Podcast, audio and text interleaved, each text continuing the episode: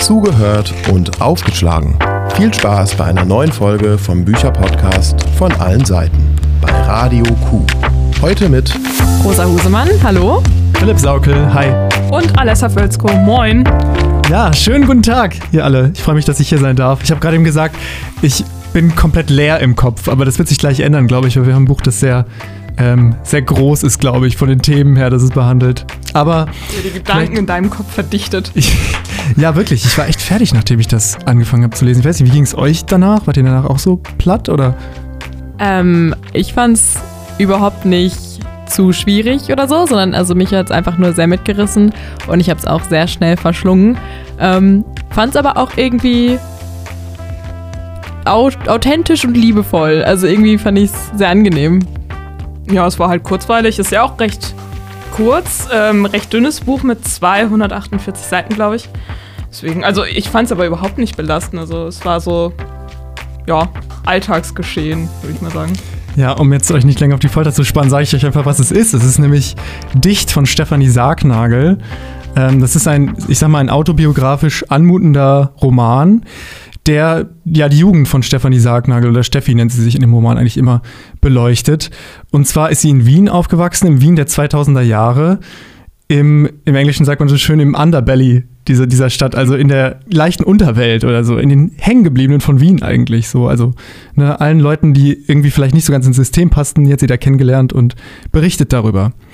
Also es sind sehr viele Charaktere drin. Es, es passiert sehr viel irgendwie auch ähm, über eine Zeitspanne von, ich glaube, fünf Jahren oder so. Hast du einen Grund dafür, dass du das Buch mitgebracht hast? Mm, das ist eine gute Frage. Also ich, ich hatte irgendwie total Bock, mal wieder was zu lesen, was, was irgendwie auch relevant ist oder so, könnte man sagen. Also was irgendwie unsere Gesellschaft so ein bisschen darstellt. Und ich glaube, damit habe ich es ganz gut getroffen auch. Mhm. Was, was ein bisschen so ein Milieustudie vielleicht auch ist. Ja, ich finde es total aufregend, weil das so eine Lebensrealität widerspiegelt, die meiner total fern ist. Also für mich so ein ganz neuer Einblick und gleichzeitig irgendwie ein bisschen Systemkritik, obwohl das nie so offen kommuniziert wird. Also das Gefühl, was mich verfolgt hat in der ganzen Zeit, war halt, dass auch die gegenwärtige Gesellschaft halt grundlegend kritisiert wird. Und das fand ich super spannend und ich fand es irgendwie eine ganz neuartige Art von Literatur, die ich so vorher noch nie gelesen habe. Ich glaube, es ist auch der erste Roman, den ich gelesen habe, der gegendert war, tatsächlich. Echt, war der? Ja, aber nicht so ganz konsequent. Also an den Stellen, glaube ich, wo es, wo es dann relevant wurde. Also irgendwie so, wenn sie spezifisch von, ich glaube, einmal hat sie von JüdInnen gesprochen und so weiter. Und dann, wo hat sie das halt wirklich auch gegendert? Fand ich eigentlich eine ganz schöne Lösung, weil, weil da, wo es dann halt zählte, da, da wurde es dann auch gemacht. Ich fand es auf jeden Fall sehr erfrischend, mal so ein Buch zu lesen, ähm, das so alltagsnah war. Sonst hatten wir ja immer so Bücher, die so fiktional waren, wo es so in Richtung Fantasy ging oder halt erdachte Geschichten mit erdachten Orten. Und das letzte Mal, das war, glaube ich, was ich da auch so autobiografisch mäßig gelesen habe, war Schloss aus Glas, was wir, glaube ich, in einer der ersten Folgen vom Bücherpodcast besprochen hatten. Und das hatte mich äh, sehr geflasht und sehr überzeugt. Ja, ähm, weil ich hatte auch das Gefühl, dass so ein autobiografisch, ich habe ja gesagt, autobiografisch anmutend, das habe ich extra gesagt, weil ähm, ich finde Autobiografien, manchmal sind die so super dröge, würde ich mal behaupten. Ja, also so sehr, sehr auf, ähm, das ist jetzt unbedingt realistisch, was, was ich hier erzähle und so ist das alles passiert, abhebend. Ähm, und ich fand, dass das auch, das ist wirklich ein Roman. Also man spürt, dass es ein Roman ist, vom, von der Schreibweise her fand ich, es ist nicht so, wenn man Autobiografie sagt, es ist nicht so, ja, und dann ist das passiert und dann ist das passiert und dann das. Also es ist ähm, eine Erzählweise, finde ich, die sehr, ähm, sehr sich Dinge herausgreift, die, die gerade wichtig sind, auch mal ähm, in der Zeit springt und so weiter. Ne? Also es gibt da zwischendurch so kleine Vorgriffe. Ja, zum Thema gute und schlechte Autobiografien. Ähm, ich habe welche gelesen, zum Beispiel von ähm, Harpe Kerkeling. Die war sehr gut, aber dann habe ich zum Beispiel auch eine gelesen. Ich habe mir das Buch nicht selber ausgeliehen, es lag beim Kumpel rum, von Helene Fischer. Und, und das war wirklich schrecklich. Das klingt auch schon, als würde man da am liebsten einen Bogen drum machen, oder? Wo bist du falsch abgebogen, dass du gedacht hast, das ja. wäre eine gute Idee, das zu lesen? Kein Hate, aber schon ein bisschen. Also man kann halt über sein Leben gerne erzählen. Es gibt bestimmt immer Leute, die das interessiert. Aber das war bei ihr wirklich so richtig eingeschwurbelt und auf äh, mitleidserregend so, oh, und dann habe ich geweint, als ich die erste Zusage hatte und bla bla bla. Das ist schrecklich einfach. Ich glaube, das trifft man hier nicht über dem Buch so. Ganz im Gegenteil. Ich habe das Gefühl, dass sie manchmal wirklich unglaublich rational über wirklich auch schlimme Sachen ist, die da mhm. passieren. Mhm. Oder Sachen, die einfach auch emotional aufrührend wären. Und ich glaube, das hat mich am Ende auch so ein bisschen ja, unruhig zurückgelassen nach dem Buch, dass einfach da Sachen passieren, die, finde ich, ähm, einfach mehr, mehr Emotionalität haben wollen oder so und, und die gibt sie denen einfach nicht. Also das war so mein Eindruck. Wir können ja gleich nochmal ein bisschen genauer darüber sprechen, aber vielleicht jetzt nochmal eine Frage an euch. Es gibt ja diesen sogenannten autobiografischen Pakt. Ne? Also ein, ähm, ein Autor schließt mit seinen Lesern einen autobiografischen Pakt, Autorin, mit den LeserInnen, ähm, um sozusagen zu vermitteln, das, was ich hier mache, das ist wirklich wahr, das ist real und so soll das dann auch aufgegriffen werden. Ähm, würdet ihr sagen, dass, dass ihr diesen autobiografischen Pakt eingeht? Würdet ihr sagen, das ist tatsächlich alles so passiert im Leben von Stefanie Sargnagel? Also ich habe das alles für voll genommen. Ich habe da gar nicht drüber nachgedacht, dass es sein könnte, dass sie sich da was zugedacht hat. Jetzt, wo du sagst, ja, okay, das ist natürlich immer noch ein Buch, was ich auch irgendwie verkaufen soll. Wahrscheinlich ist es dann auch ein bisschen umgeschrieben. Keine Ahnung. Ich habe einfach gedacht, krasses Leben, ey. Also, keine Ahnung. Ich habe überhaupt nicht drüber nachgedacht, dass sie das sich irgendwie angedacht haben könnte. Also. Ich würde sogar eher sagen, sie hat ein paar Passagen weggelassen, weil es passieren schon mal so Sachen wie sexuelle Übergriffe und äh, Drogenkonsum und dass halt irgendeinen von ihren Leuten da was passiert. Und ich würde eher sagen, dass sie eine beschwichtigende Sichtweise auf ihre Vergangenheit hat. Genau, übrigens an der Stelle können wir auch mal eine Triggerwarnung, glaube ich, rausgeben, weil ihr habt es gerade schon gehört, es geht um Drogenkonsum, es geht um ähm, sexuelle Gewalt auch, ähm, psychische Krankheiten auch auf jeden Fall. Genau, ich denke, damit haben wir den Großteil abgefrühstückt, ja. Aber wenn ich das unangenehm ist, es wird sehr viel, glaube ich, darum gehen. Überhaupt, gehen wir doch mal ins Detail jetzt, wenn wir schon, wenn wir schon davon sprechen. Die Figuren, ja, es gab eine ganze Menge, also wirklich so viele, dass ich gar nicht mehr, gar nicht mehr alle aufzählen kann, glaube ich. Habt ihr einen Liebling? Oh, ich finde es super schwierig. Ich glaube, ähm, ich fand Michi irgendwie am bewegendsten. Also der hatte irgendwie so die, die Ausstrahlung eines Charakters, der besonders viel erlebt hat und irgendwie, wo so viel mehr hintersteckt, was einfach nicht wahrgenommen wurde aus dieser ja, ja kindlichen Narrative. Und ich fand auch die Herberts irgendwie ganz lustig. ähm, obwohl das natürlich auch irgendwie, das ist so ein bisschen a lot to unpack an der Stelle. Also ich glaube, die Charaktere haben auf jeden Fall ihre Macken, die irgendwie sehr viel für so junge Leute, von denen dieses Buch erzählt, vielleicht ein bisschen überfordert sind. Also ich denke, wenn das aus einer erwachseneren Perspektive erzählt worden wäre, ähm, hätten die alle ein bisschen mehr Lack abbekommen, so, aber ähm, ja. Ich fand den Schauspiellehrer ganz witzig. also Steffi kriegt äh, von ihrer Mutter zum Geburtstag oder so Schauspielunterricht geschenkt und dann gibt es da diesen Lehrer und er macht so nach zwei bis drei Sätzen immer fünf Minuten Pause und wirkt auch irgendwie total irgendwie daneben, aber so, nein, es ist eine Kunstpause. Was machst du? Ich denke nach. ich glaube, das muss ich auch einfach einführen. Einfach so zwischendurch. So, so einfach so mitten im Satz aufhören. Alissa, es ist eine Kunstpause. Ich denke nach. Okay. Ich finde super, ich habe mich auch ein bisschen selber in ihm wiedergefunden, glaube ich. Also, Philipp wird Schauspiellehrer. ja, aber du hast gerade eben von Michi erzählt. Der ist ja eigentlich auch eine der Hauptfiguren des Buches, würde ich mal behaupten. Ne? Also ähm, es geht eigentlich mehr oder weniger darum, dass die Steffi mit einer Freundin, die sie in der Schule trifft, ähm, der Sarah, dann in den, ich glaube, er heißt Votivpark geht. Ähm, und da trifft sie dann so allerlei Leute einfach, also von Punks über ähm, Hippies bis hin zu teils auch, einmal kommen zwei Nazis vor. Ähm, und dann unter anderem in ähm, so Kneipen, in denen sie dann auch nachher unterwegs ist, trifft sie Michi, genannt wird AIDS-Michel, glaube ich, weil er HIV ja, hat. Ja. Und ähm, dann im Laufe dieses Romans entspinnt sich so ein Freundeskreis, der sich in Michis ja, Raum, in, in Michis Wohnung trifft. Und dann alles darum, was, was dieser Freundeskreis macht, wer da dazukommt und wie diese Leute so sind. Das ist vielleicht eine ganz gute Erklärung.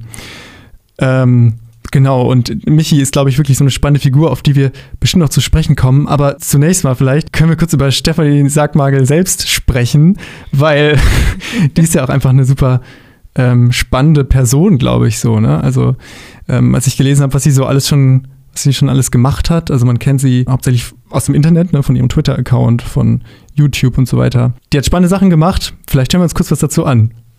Net to know. Stefanie Sargnagel heißt bürgerlich Stefanie Sprengnagel. Als Tochter einer Krankenschwester und als Installateurs wuchs sie in den 90er Jahren in Wien auf. Eine Musterschülerin war sie nicht. Das Gymnasium brach sie ab, dann trieb sie sich eine Weile, nach eigener Aussage, als Tagediebin herum. Diese Selbstironie und ihr mutmaßlich obszöner Humor machten sie bekannt. 2006 begann sie ein Studium der freien Kunst. Ihre ersten Texte veröffentlichte sie in der österreichischen Wochenzeitung Falter und in einem selbst herausgegebenen Magazin namens Extrem deprimierende Scenes. Später dann schrieb sie auch für die Süddeutsche Zeitung und Weiß. Sargnagel ist aber nicht nur Autorin, sondern auch Cartoonistin. Ihren provokativen, sarkastischen Stil kann man zum Beispiel in dem Projekt Die normale Show auf YouTube sehen. Auf Lesungen erkennt man sie an ihrer roten Baskenmütze, ihrem Erkennungszeichen. 2020 veröffentlichte sie schließlich ihren ersten Roman Dicht. Ja, und den haben wir hier vor uns liegen. wir können jetzt vielleicht äh, nochmal darüber sprechen, über diese vielen Charaktere und ihren, ihren Werdegang. Und ähm, wie gesagt, ich habe vorhin gemeint, dass sie ein bisschen wenig Emotionalität irgendwie zeigt und so weiter und entsprechend auch Herr später davon erzählt, dass sie depressiv ist, beziehungsweise dann eben eine Depression als äh, Diagnose bekommen hat. Und sie hat mal in einem ähm, Interview gesagt, dass sie einen sogenannten Watch Me Fail Humor benutzt. Ne? Also ihr sozusagen beim Scheitern im Leben zuzuschauen, ist irgendwie der Humor von ihr. Aber ähm, also ist sie wirklich als depressiv eingestuft worden, weil in dem Buch spricht sie ja darüber, äh, in der Schule läuft es halt nicht so gut und sie mag die MitschülerInnen nicht so gerne und geht da nicht so gerne hin und dann wird sie immer wieder zur Direktorin zitiert, weil sie irgendwie aneckt und die schickt sie dann weiter zum, zu zwei Psychiatern oder sowas und da wird ihr gesagt, ja, du bist depressiv. Und meint sie so, ja, okay, dann bin ich das halt. Aber dann geht's, äh, verlässt sie ja die Schule, bricht sie ab und äh, im Nachmittags geht es ihr ja gut. Also würdest du dann sagen, ist es, ähm, sie, sie ist, ist sie wirklich depressiv? Sagt sie das von sich selber oder ist es einfach nur so äh, den Lebensumständen geschuldet? Das ist, glaube ich, eine sehr gute Frage, vor allem, weil äh, das schon so ein bisschen die Systemkritik, die du vorhin ähm, gesagt hast, ist, Rosa. Ähm, dadurch, dass sie sich halt irgendwie nicht so richtig einordnet in diese Kategorie von wegen, ähm, ja, auch von psychischen Krankheiten. Dadurch hat sie, glaube ich, auch irgendwie so, ein, ja, so eine Kritik gemacht, oder? Ähm, ich finde, es ist schwierig oder ein bisschen anmaßend, das so zu hinterfragen, wenn jemand als depressiv diagnostiziert wird. Wie die Person damit umgeht, ist, glaube ich, deren Sache. Ich finde die Kritik, die sie äußert, viel weniger darin, dass sie diese Diagnose bekommt, sondern dass sie ja direkt beschreibt, wie sie da landet. Und die geht ja nicht, nicht zur Schule, weil sie sich da so unwohl fühlt im Sinne von, irgendwie sie hat nicht die, die Energie oder so dahin zu gehen, sondern sie sieht da den Sinn nicht drin, weil sie sich unterfordert fühlt und sagt, ich lerne da nichts und deswegen macht es mir keinen Spaß und deswegen gehe ich nicht hin. Also ich habe auch irgendwie gar nicht das Gefühl gehabt, dass die sich unwohl fühlt, so zwischenmenschlich. Ich glaube, die könnte eigentlich mit relativ vielen Leuten relativ gut. Ähm, hat auch immer gesagt, so, das sind eigentlich ganz freundliche Menschen so, aber mit denen habe ich irgendwie nichts am Hut oder so, wenn sie auch über die, die EinserschülerInnen da gesprochen hat und so. Ähm, ja, also ich glaube, die Systemkritik ist weniger in der Diagnose, die sie bekommt oder mit ihrem Umgang mit der Diagnose, sondern äh, ja in den Umständen, die sie da quasi hingeführt haben. Kann ich nur einen Haken drunter setzen. ist eine sehr gute Sichtweise.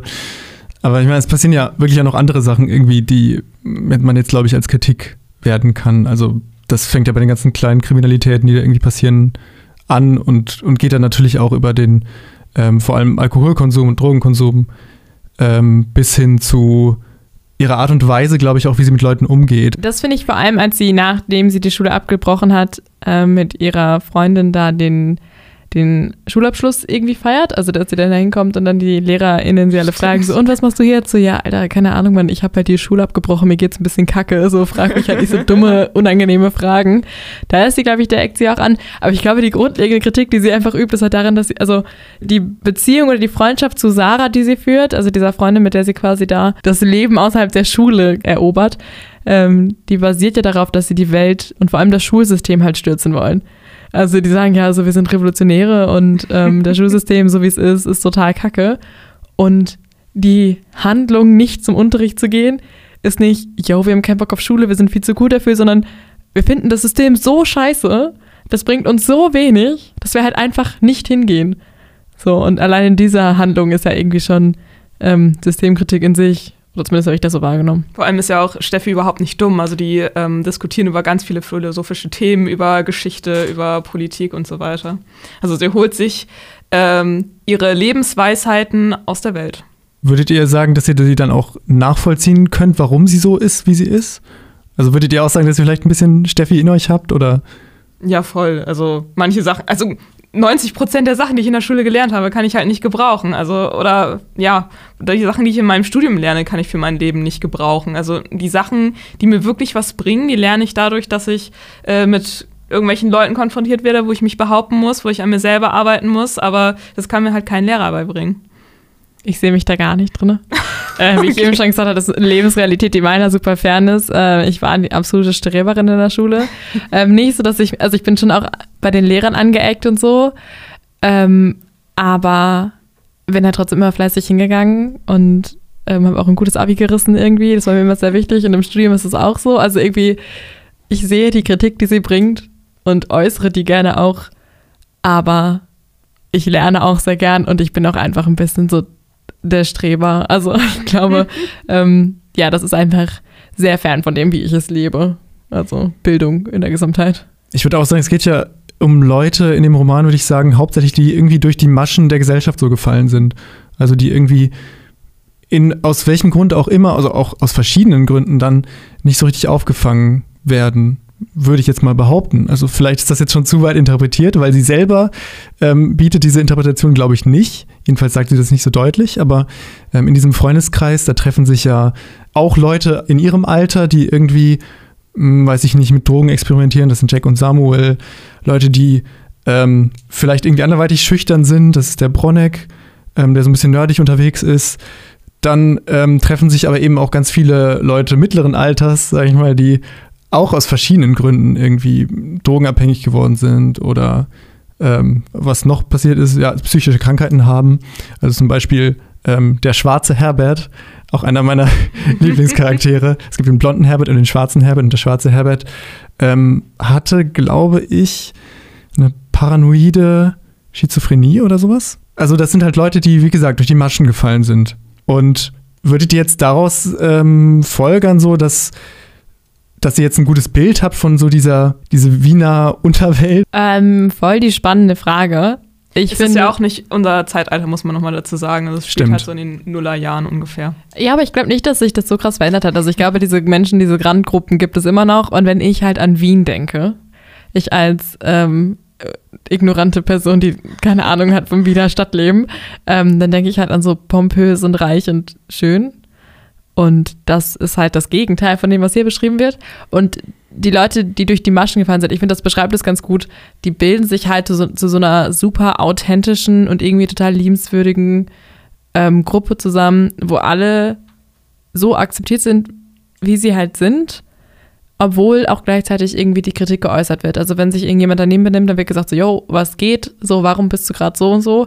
Und trotzdem wird anerkannt, okay, yo, die haben halt die und die Störung oder die Person hat irgendwie was auch immer für eine Krankheit und da ist man kein Outcast, nur weil man eben irgendwelche ähm, Probleme mit sich bringt. Und ich glaube, die, das spiegelt nicht unbedingt die, also 100% die Realität wieder, weil, wie ich eben gesagt habe, ähm, aus einer sehr kindlichen Perspektive erzählt wird. Ähm, aber ich finde, es gibt schon einen, einen Einblick in die, die alternative Stadtszene, die halt Wien anscheinend zu bieten hat. Für mich wirkte Wien auch ein bisschen wie ein etwas sauberes Berlin, ehrlich gesagt. also es war irgendwie so, so Großstadt-Flair, aber in meinem Kopf wirkt es irgendwie so, dass trotzdem alles sehr aufgeräumt ist und äh, ja, Leute schick gekleidet größtenteils, auch wenn es irgendwo in der Kaschenke ist. Ich habe auch den Eindruck, dass das immer so ein bisschen kontrastiert wird, so mit diesem High-Class-Wien. Also es sind ja auch häufig so, dass die, wie nennt man das jetzt nochmal? Ki Kieber oder sowas? Also die Polizisten halt in Kieberer. Wien. Kieberer, genau. ähm, das, das, die werden ja auch manchmal angesprochen und ähm, dann teils auch richtig abgehatet natürlich. So, ja. Ne? Fand ich sehr sympathisch. Also ich fand ja, so ein bisschen lustig. Halt auch so, ja, keine Ahnung, so Polizisten, die sich so um kleinteiligen Sachen kümmern. Also hat er jetzt Gras dabei? Ein Gramm, zwei Gramm? Ich guck mal lieber nach. Ja, genau das. Ich meine, es passieren auch Sachen, die wirklich ein bisschen kritischer sind. Also, ich meine, die brechen auch irgendwo ein und dann ähm, klauen sie ein Auto und fahren damit irgendwie betrunken durch die Gegend und solche Sachen. Also, ja. ja es ne? ist nicht ganz ohne, ne? Es ist auf jeden Fall irgendwie hartes Pflaster. Ähm, aber gleichzeitig, also ich habe niemanden von denen wahrgenommen wie so schlechte Menschen. Überhaupt also ich habe nie gedacht, nicht, oh mein. Gott, das sind voll die Kriminellen, voll die Bösen, oh mein Gott, die haben was gestohlen. Sondern dann wünscht sich der eine einen Pürierstab und dann geht der andere los und klaut den halt einen Pürierstab und sagt so, hey, und bringt ihm das als Geschenk mit und alle freuen sich voll und das ist voll die coole Sache. Oder hey, irgendwie, der hat den geklaut. ja, aber es ist doch cool, Mann. Also ganz ehrlich, das ist das proletarische Einkaufen. So klaut euch doch den Shit. Also ich meine so, Sarah und der Jakob, glaube ich, oder wer, die ziehen irgendwie zusammen. Und ähm, um die Sachen für die Wohnung zu holen, gehen sie zu Ikea. Und der Michi sagt so, yo, seid alles, was ihr braucht. Komm, das tun wir alles in meinen Wagen. Und dann geht er einfach schnurstracks an der Kasse vorbei. Niemand hält ihn auf. Und der Typ lädt einfach den gesamten Wohnungseinkauf, die gesamte Einrichtung, ohne zu bezahlen, ins Auto. Und ich fand das unglaublich sympathisch. Ich habe mir gesagt, so, das, ist, das ist doch das Studileben, man. Wir können es uns doch auch nicht erlauben, irgendwie fett einkaufen zu gehen. Ich fand super cool. Also ich habe nie gedacht, so Gott, diese schlimmen Menschen, jetzt haben die so viel Sachen geklaut. Ich fand diese Darstellung von diesen ganzen Personen, die in dem Buch vorkommen, einfach total realistisch von Steffi. Also ich kann mir gut vorstellen, was sie irgendwie so für eine Ausstrahlung haben, wie die auf einen wirken. Und man muss ja dazu sagen, am Anfang des Buches ist Steffi 13, am Ende ungefähr so 18, 19. Und sie legt da eine Reife an den Tag, mit diesen Leuten umzugehen, äh, die einen total vergessen lässt, dass sie noch so jung ist. Also das merkt man dann teilweise erst wieder, wenn es irgendwelche sexistischen Sprüche gibt, dass sie da irgendwie noch nicht so willensstark ist zu sagen, so hey, du hast hier gerade eine Grenze überschritten, red bitte nicht über meine Brüste, das geht nicht. Aber auf der anderen Seite geht sie halt einfach auf Obdachlose zu und fragt die Sachen und so weiter. Ähm, was mir total fremd ist und ich einfach diesen Umgang total cool finde und bei mir auch sehr gerne wünsche, weil ich bin in einer Kleinstadt aufgewachsen. Ich bin bis zu meinem Studieleben halt nie einen Obdachlosen begegnet, muss man wirklich sagen, weil es halt das auf dem Dorf nicht gibt. Und ich finde es immer noch ein bisschen befremdlich, wenn ich in der Stadt auf solche Menschen treffe. Äh, Ich könnte das nicht. Mhm. Ist das vielleicht so die moralische Botschaft irgendwie des Romans? Dass man einfach so ein bisschen auch ähm, Menschen kennenlernen soll und irgendwie auch mit denen reden soll oder so? Oder gibt es überhaupt eine moralische Botschaft? Ich bin mir nämlich gar nicht so sicher. Ich weiß nicht, also ich glaube nicht, dass, oder ich sehe keine Intention von einer moralischen Botschaft, aber ich habe auf jeden Fall das auch mitgenommen, was du gerade gesagt hast, also so dieses auf Menschen zugehen, aber auch mit so einer Einstellung auf die Leute zuzugehen. So kompletter Unbefangenheit und total mit so Freundlichkeit im Herzen. Also die geht halt auf diese Leute zu, die teilweise wirklich krumm sind. Ne? Also die hängt halt dann in irgendwelchen Parks mit irgendwelchen Leuten ab, die halt von der gesamten Gesellschaft total abgestoßen wurden, die auch echt krumme Dinge drehen. Dann kommen da irgendwelche Nazis und was macht sie?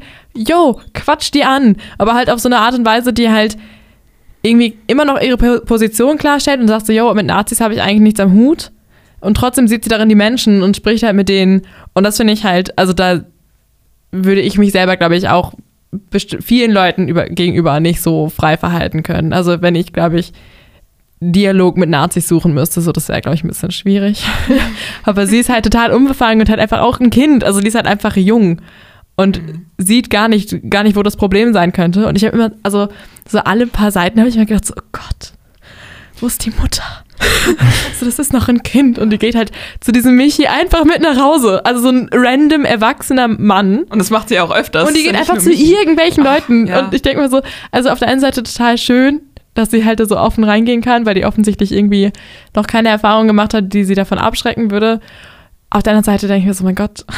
Also Also, auch Glück gehabt, dass ihr nie irgendwie mal was Schlimmes passiert ist. Das ist halt auch wirklich die Gratwanderung, weil sie schrammt ja echt ein paar Mal wirklich dran vorbei, ne? So, Ja. dass wirklich auch schlimme Sachen passieren. So. Und äh, hinten in dem Klappentext vom Buch ist ja auch ein Bild von ihr abgedruckt. Und als ich das Bild dann nach Beendigung des Buches gesehen habe, habe ich gedacht so, boah, also ich hatte ein ganz anderes Bild von ihr im Kopf, weil auf dem Foto wirkt sie so richtig brav, hat so einen richtig hochgeschlossenen Kragen.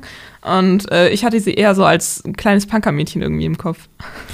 Ich glaube, mit der Vorstellung wird ja auch so ein bisschen aufgeräumt, dass sie halt eben nicht irgendwie so typisch aussieht wie, ja, weiß ich nicht, wie halt eine Punkerin oder wie halt irgendwie andere Leute, von denen man jetzt erwarten würde, dass sie sich in solchen Kreisen rumtreiben. Und ich glaube auch, das ist irgendwie das Spannende daran, dass dieser Kreis, so divers wie der ist, von Leuten, in denen die sich da bewegt, dass der eben auch wirklich verschiedene gesellschaftliche Gruppen zu integrieren weiß irgendwie.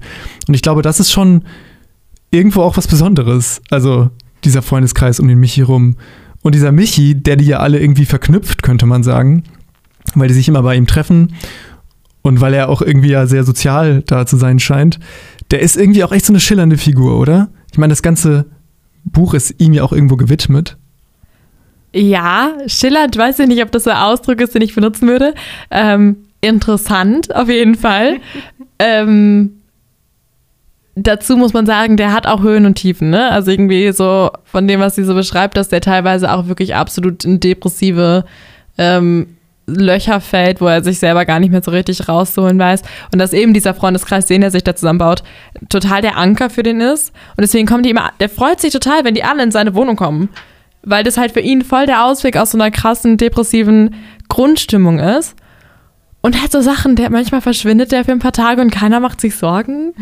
Also irgendwie, als Ja. sie dann da mit dem Florent oder wie er heißt, da irgendwie in der Wohnung von ihm ist und dann einfach zwei, drei Tage nicht auftaucht. Und dann kommt er nach Hause, wäscht sich die, die Füße, nur die Füße, zieht sich nur frische Socken an und geht dann halt wieder für Tage lang auf Wanderschaft. Und da, also super spannend, bisschen fragwürdig. So, wer ist Ja. dieser Dude und was ist ihm passiert, dass er da gelandet ist? Aber ich glaube auch, das ist so ein bisschen Vaterersatz für Steffi, weil die ist ja äh, mit einer alleinerziehenden Mutter aufgewachsen und sagt auch immer so, ja, mit der Mutter versteht sie sich manchmal, manchmal dann eher wieder schlechter, vor allem als es dann so Richtung Schulabbruch geht.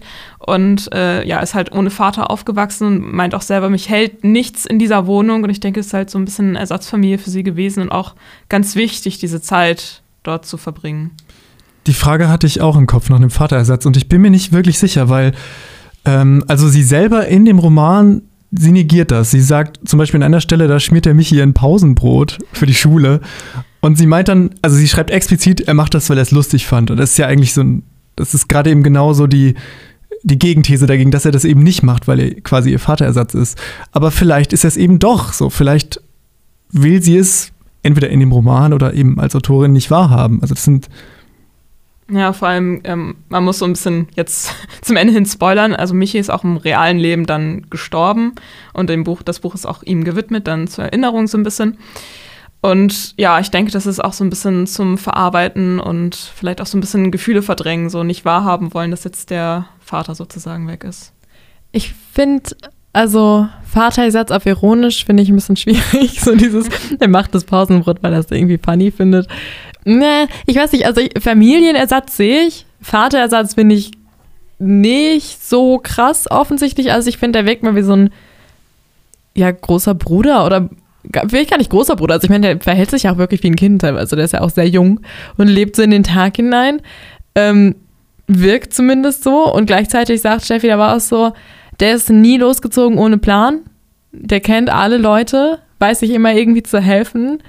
Ähm, also sie lernt sicherlich viel von ihm und sieht in ihm auch irgendwie eine Vertrauensperson, aber ich würde vielleicht nicht, nicht unbedingt Vaterersatz sagen. Also auf jeden Fall Familie, aber so als Elternteil finde ich ihn ein bisschen zu kindlich in seiner Verhaltensweise. Ja, sehe ich auf jeden Fall. Und ich finde es immer schwierig, auch eine Autorfigur irgendwie zu psychologisieren so und dann zu sagen, der oder die ist so und so. Ähm, weil das kann man eben aus dem Text meistens gar nicht wirklich so heraus, herauslesen. Ähm, auf der anderen Seite ist es, finde ich, aber schon so, dass sie in dem Roman ihn auch bewundert. Also sie bewundert ihn für seine Wortwitze, die, glaube ich, so das erste und das prägnanteste Merkmal sind. Ich habe jetzt einfach mal zwischendurch aufgeschlagen und es kam direkt eins mir entgegen. Also er haut dann einfach immer so Sätze raus, wie zum Beispiel, warum passt die Ewigkeit mehr auf sich auf als die Sekunde? So, so leicht philosophisch anmutende, irgendwie, ja, Wortwitze, Verrücktheiten. Das Und- ist viel in dem Buch, oder? Also Sehr viel. das fand ich total spannend. Also dafür, dass ich die, die Dialoge an sich teilweise wirklich nur überfliegen konnte, weil sie halt im Dialekt sind. Ähm, so wienerisch ist für mich jetzt nicht so super zugänglich gewesen. Das heißt, da konnte man so ungefähr grob den Inhalt er, er, erahnen ähm, und den Rest muss man überfliegen. Aber da waren so coole Fragen, die sich teilweise gestellt haben. Also so, so zum Beispiel irgendwie, warum ist die Kurve kriegen nicht das gleiche wie auf die schiefe Bahn geraten? Ja, stimmt. Oder warum springt man auf, wenn man entsetzt ist? Ja. Also super gut. Ich fand das total spannend. Also sehr, sehr wortgewandt und sprachlich interessant, dieses Buch auf jeden Fall. Aber wo du gerade das Wienerisch angesprochen hast, ähm, wie habt ihr das empfunden? Weil manchmal waren so wienerische Sätze und dann mitten in der wörtlichen Rede wurde einfach so ganz normal weitergeschrieben und mich hat's voll irritiert. Ja, ich finde, das ist so, also das gehört so ein bisschen mit dazu, dass der Roman auf mich in Teilen so fragmenthaft oder so unfertig wirkte, in gewisser Weise. Ähm, am Anfang hatte ich das Gefühl, weil ein, zwei ähm, Tippfehler drin waren, aber das, das war dann nachher tatsächlich nicht mehr so. Ähm, aber dann später hatte ich wirklich das Gefühl, dass ähm, auch mit diesen Einschüben, die sie manchmal macht, wie zum Beispiel, sie spricht dann über eine Freundin, ach ja, und die ist jetzt inzwischen irgendwo ähm, bei einem Autoverkäufer oder sowas.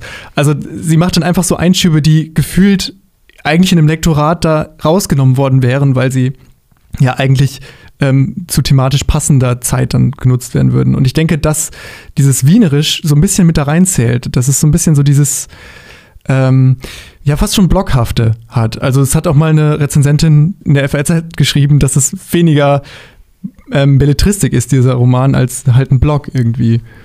Ja, aber ich finde, dann hätte man, wenn da gerade ein Gespräch stattfindet, hätte man auch im Wienerischen oder halt im Hochdeutschen bleiben können. Aber das ist halt teilweise so mitten im Satz ist es halt wirklich umgesprungen. Und das fand ich dann so total irritierend. Ich fand es total authentisch. Ich fand es total schön. Also ich fand es unverständlich in vielen äh, Situationen, weil ich natürlich offensichtlich keinen wienerischen Dialekt kann. Ähm, aber ich fand es so cool, wenn da irgendwelche Koppers ankamen und die, die jungen Leute da angehalten haben und dann, was fragst du da in deine Tasche? So ganz komisch angefangen haben, das so zu sprechen. Das fand ich total cool. Also ähm, ich kann total verstehen, dass es dadurch teilweise sehr ähm, verzerrt wirkt in der Darstellung. Aber irgendwie fand ich, keine Ahnung, hat das so ein bisschen den Charme ausgemacht. Und ich fand es tatsächlich überhaupt nicht irgendwie fragmenthaft oder so. Ich fand das total fließend. Ich fand die Geschichte total, ja, herzerwärmend und ich habe es auch wirklich, ich glaube, ich habe äh, zwei Zugfahrten gebraucht und das so verschlungen. Ich fand es total klasse. Ich habe es aber auch sehr gerne gelesen. Für mich war es auch nur tatsächlich doch schwierig, weil, weil diese Clashes, finde ich, die im Buch sind, also wir haben jetzt schon ein paar angesprochen, irgendwie, dass, wie gesagt, sie manchmal nicht so emotional ist bei Themen, finde ich, die emotional behandelt werden wollen, so von sich aus. Oder eben jetzt auch das, dass einfach manchmal diese vielen Charaktere irgendwie erst eingeführt werden und dann später erst erklärt werden. Solche Sachen passieren und das macht es für mich jetzt nicht unbedingt wie ein einfach zu lesendes Buch, aber ähm, ja. Manche Sachen wurden, ähm, ja, hast, wie du schon gesagt hattest, einfach sehr nüchtern behandelt. Zum Beispiel ist mir erst nach Beendigung des Romans aufgefallen, warum der dicht heißt. Und zwar ist äh, Steffi sehr oft betrunken und irgendwann sagt sie so ab Mitte des Buches, dann bin ich halt jeden Abend bei meinen täglichen drei Bieren. Also, dass sie, dass dieser Alkoholkonsum sich so mit 13 Jahren langsam in ihr Leben einschleicht und dann zum täglichen Ritual wird. Und dass sie halt dieses Alkoholproblem hat, das wird derart nüchtern unter den Tisch fallen gelassen, dass ich, ja, fand ich sehr berührend. Nüchtern, ironische Wortwahl an der Stelle. Sorry. ähm, ja, ich habe es auch tatsächlich gar nicht so wahrgenommen. Also ich fand, also mir ist bewusst, dass die wirklich viel trinken. Ja. Aber in dem Moment, wo du jetzt gerade gesagt hast, jo, das heißt dicht, weil der ein Alkoholproblem hat, war ich so, wow, Ja, true, also so- stimmt. also- mit 13 trinkt man nicht jeden Abend Bier. Das also, ist korrekt. Also drei, drei sind halt so ihr Minimum, muss man wirklich sagen. Teilweise sagt sie auch so, ja, dann hatte ich halt meine zehn Bier drin. So zehn Bier, also da könntest du mich halt in die Tonne kloppen, ne? Das, das ist richtig viel. Und sie ist ja auch wirklich nicht gerade groß. Also ich glaube, sie ist so um die 1,60. Ist dann halt auch nochmal was anderes, ne? Und die ist halt, die ist halt ein Kind. Ja, stimmt die ist halt auch. Das Ja, ganze sorry. Buch über minderjährig, das muss man dazu einfach Ja, sagen. ja. Und verschläft halt so Sachen wie total wichtige Termine, irgendwelche Vorstellungsgespräche, verpennt sie halt, weil die halt besoffen zu Bett geht so. Oder halt dann einfach bei dem Michi schläft. Und wieder, wo ist die Mutter? Also ja, ich weiß, alleinerziehende Mutter, bin ich auch mit aufgewachsen, sicherlich nicht einfach. Äh, die versucht da irgendwie die Familie durchzubringen und hat irgendwie natürlich auch voll den stressigen Job als Krankenschwester, bla bla bla.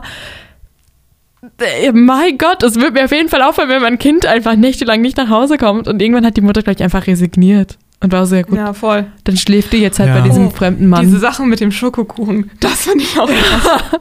Einer hat von denen Geburtstag und äh, was macht äh, Steffi? Sie backt einen Haschkuchen. Und die Mutter dann schon so ganz erstaunt, ach, seit wann backst du denn? Und dann macht sie halt Hasch in den Kuchen rein. Und äh, das Geburtstagskind ist an dem Tag krank und halt nicht da und dann nimmt sie halt ein großes Stück Kuchen mit nach Hause, tut es in den Kühlschrank und sagt ihrer Mutter, bitte isst das nicht, das ist hier für meinen Kumpel, der Geburtstag hatte, den will ich noch später geben und liegt es da tagelang und irgendwann isst das die Mutter. Die meinte so, hä, der hat total komisch geschmeckt, ja, der war verbrannt.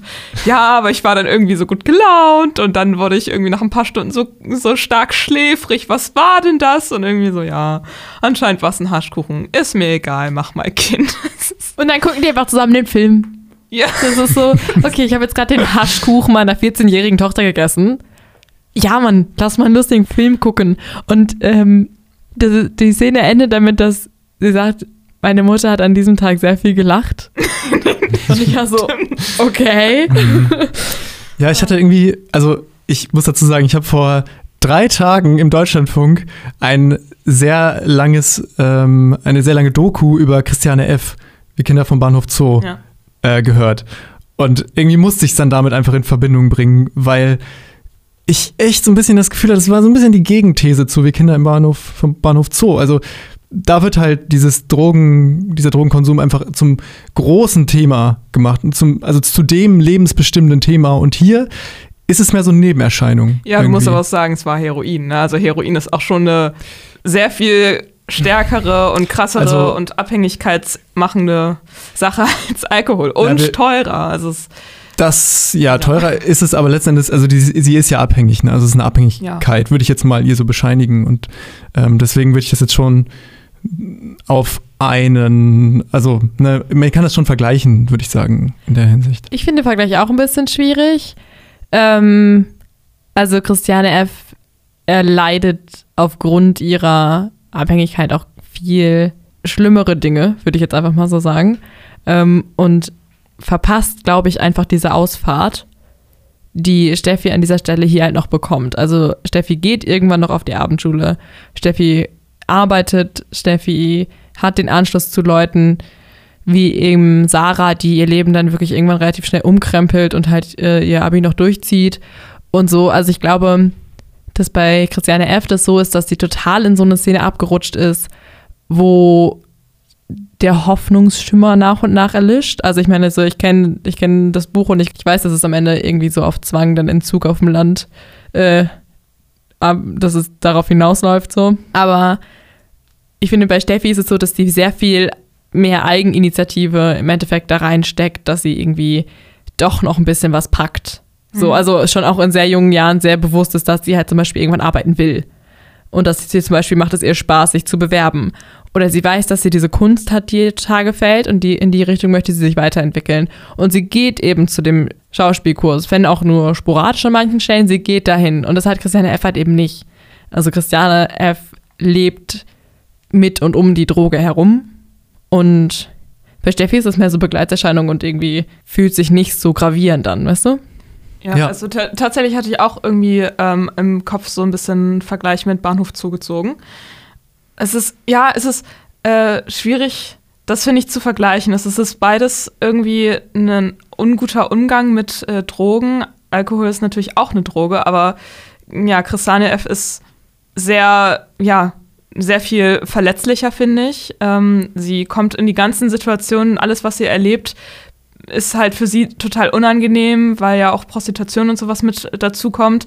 Und Steffi hat halt da eher so einen unbekümmerten Umgang. Also sie probiert auch Drogen aus. Ich glaube, das äh, heftigste an Anführungszeichen war mal LSD oder Ecstasy oder so. Also sie hat es halt mal ausprobiert und ähm, hat dann die, einen schlechten Trip und äh, raucht dann auch nie wieder Gras. Also dass sie dann halt so selbst sich so eine Linie zieht, okay, ich habe es ausprobiert, aber ich fand es nicht gut und ist halt nicht da irgendwie weiter so reingerutscht. Und hat da diese einfach, ja, du lachst, Philipp. Ja, ich lache nur, weil, weil wieder deine Wortwahl eine Linie zieht. Oh, Entschuldigung, oh, das wollte ich Jetzt hat nicht. er einfach seine Linie gezogen, einfach nie wieder Gras geraucht. Wisst ihr, wie es ist? Es tut mir leid. Einfach mal nüchtern Oh. unter den Tisch fallen lassen. Ne? aber, aber versteht ihr meinen meinen Standpunkt? Also, ich weiß nicht, ähm, Christiane F. hat halt einfach diese, diesen, diesen leidlichen Blick. Ich wollte raus, aber ich kann es nicht. Und Steffi hat halt irgendwie noch so die Kontrolle und die Macht, aus ihrem Leben zu machen, womit sie sich gut fühlt. Ich sehe das genauso und deswegen meine ich, es ist sozusagen die Gegenthese zu Wie Kinder vom Bahnhof Zoo. Also es ist eben gerade nicht das, Hm. obwohl es so viel um äh, Alkohol geht oder um Drogen im Allgemeinen geht und obwohl vorne dicht draufsteht. Also ich denke mal, dass, dass es da auch ein bisschen darum geht, dass auch die Leute, die ähm, sich, das wäre schon der nächste Punkt, ähm, nicht der Leistungsgesellschaft verschreiben ähm, und das vielleicht auch auf eine Art und Weise tun, die jetzt, sagen wir mal, vielleicht nicht so ähm, gemeinschaftsverträglich angesehen wird, dass auch die irgendwo ähm, definitiv Möglichkeiten haben, ähm, sich selbst zu verwirklichen. Bei Christiane es steckt auch ein großer Leidensdruck dahinter und sie hat es ja auch, glaube ich, mal im Interview gesagt, ich bin mir nicht mehr ganz sicher, ähm, dass sie so ein bisschen zum ja, Ballast äh, entladen geschrieben hat, dieses Buch. Und bei Steffi auf dem Cover steht halt ein Herz drauf. Ne? Also das ist halt schon mal eine ganz andere Haltung dazu. Ja, und sie umgibt sich, also Steffi umgibt sich auch mit Leuten, die ihr gut tun. Oder sie, die sie zumindest so wahrnimmt. Also das, die schätzt diesen Freundeskreis total. Und dieser Freundeskreis spiegelt für sie eben so eine utopische Umgangsweise mit den Menschen wieder. Also vor allem, weil sie ja sehr, sehr gesellschaftskritisch ist, ähm, weiß sie das total zu schätzen, dass die Leute sie halt einfach so aufnehmen und dass sie dann eben auch Leute aufnehmen kann.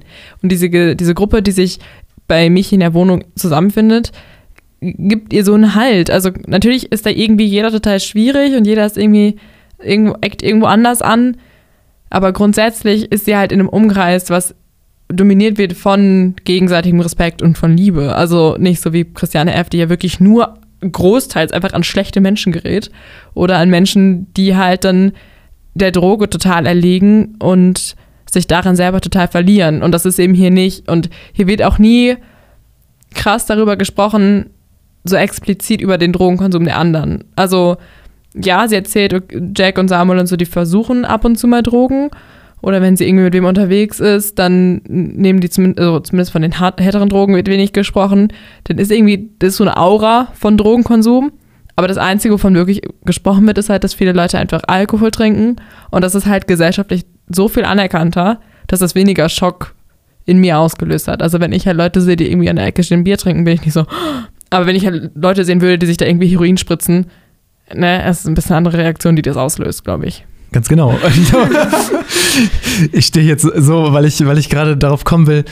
Wie fassen wir das jetzt zusammen? Also, wie kriegen wir es jetzt hin, dass äh, wir diesen Roman auf unsere guten und schlechten Seiten bringen? Gute Seiten, schlechte Seiten. Also, soll ich einfach mit meinen guten Seiten starten? Ja, bitte.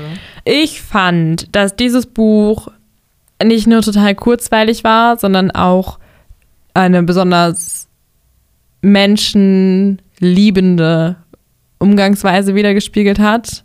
Ähm, die Menschen, die aufgefangen werden in dieser Gruppe, werden nicht entblößt für das, was sie tun, wie sie leben, sondern das ist einfach anerkannt und das finde ich total irgendwie total reizend, wie sie halt miteinander umgehen. Ich fand die Sprache an ganz vielen äh, Stellen total ansprechend. Also ich habe schon wirklich gedacht, so, ich müsste mir so ein paar von diesen Redewendungen aneignen. Also ähm, wenn die mir so arg sagen, das finde ich super. Ur. Ur. Urgeil. Urgeil. super toll fand ich das. Ähm, und ich finde die Narrative total authentisch. Ähm, schlechte Seiten fand ich auf der einen Seite hatte ich das Gefühl, dass es so ein bisschen was Voyeuristisches, dass ich so Einblick in das Leben von Menschen habe, die da vielleicht nicht unbedingt zugestimmt haben. Also ich weiß nicht so jo, genau. Habe so oft das Gefühl gehabt, so da wird halt über Menschen so erzählt und zum Beispiel auch so über die Herberts, wenn die so ihre Psychosen schieben und dann wird so erzählt, was sie machen. Und da habe ich mich gefragt, jo, haben die dazu gestimmt? Ähm, genau, also dieses Voyeuristische fand ich ein bisschen schwierig.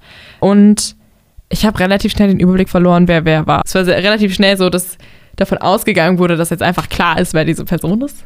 Und wir haben halt also so eine Liste von weiß nicht, was sind das, 30 Charaktere? Und da verliert man so schnell den Überblick, dass ich halt gar nicht mehr wusste, irgendwann, um wen es eigentlich geht. Jetzt gebe ich weiter an Alessa. ah, cool, ich bin dran, ich bin dran, cool. Ähm, gute Seiten auch auf jeden Fall diese Kurzweiligkeit von dem Buch. Ähm, sehr berührend fand ich einfach diese Weltansicht von diesem jungen Mädchen auf, ja, ähm, die Leute, die sie trifft ich nehme sehr viel mit, auf jeden Fall. Also habe mir vorgenommen, ein bisschen offen auf die Leute zuzugehen.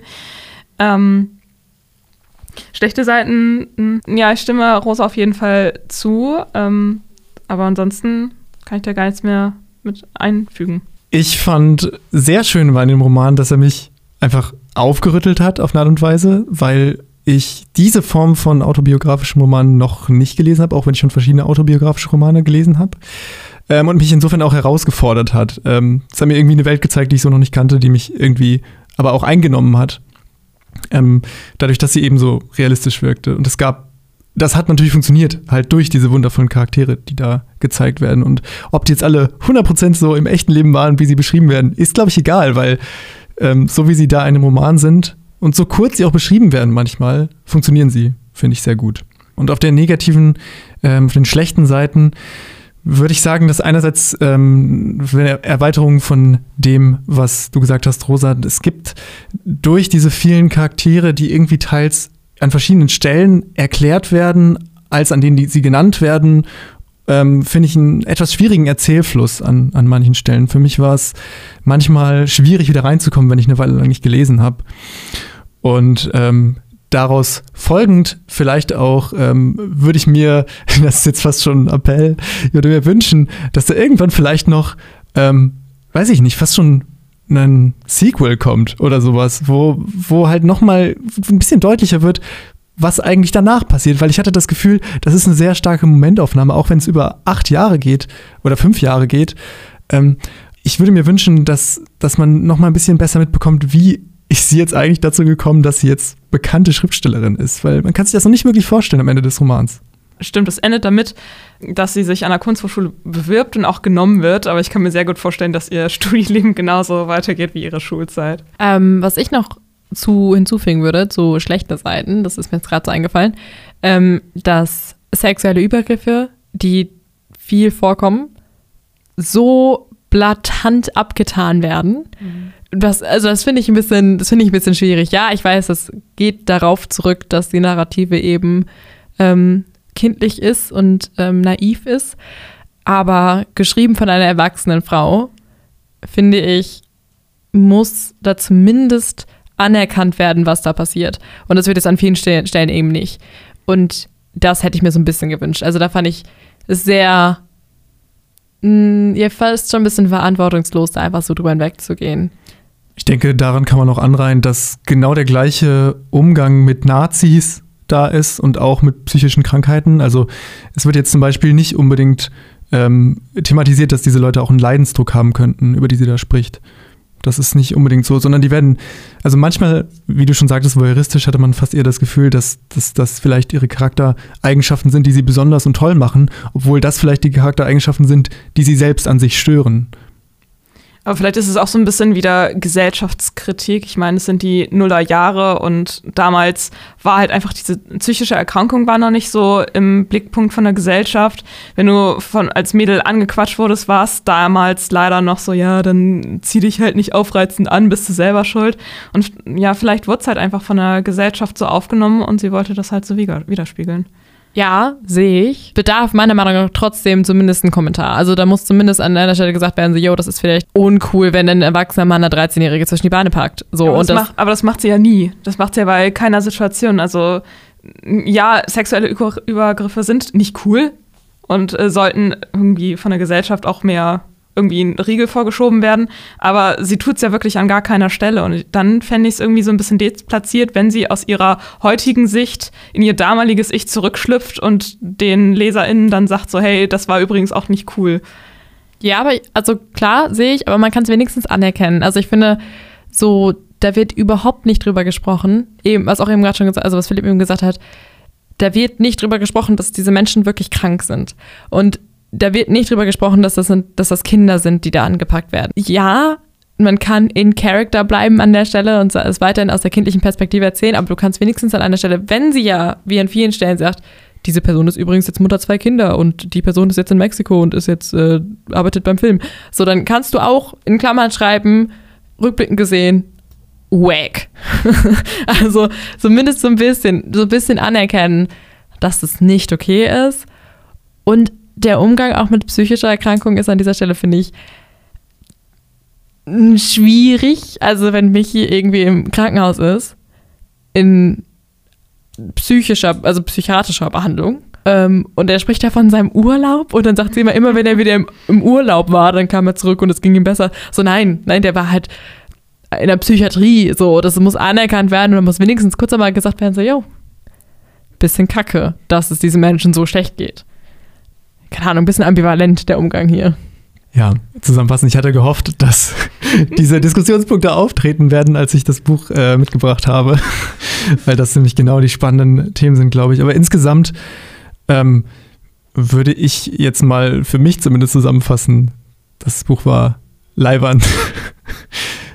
Leiwand.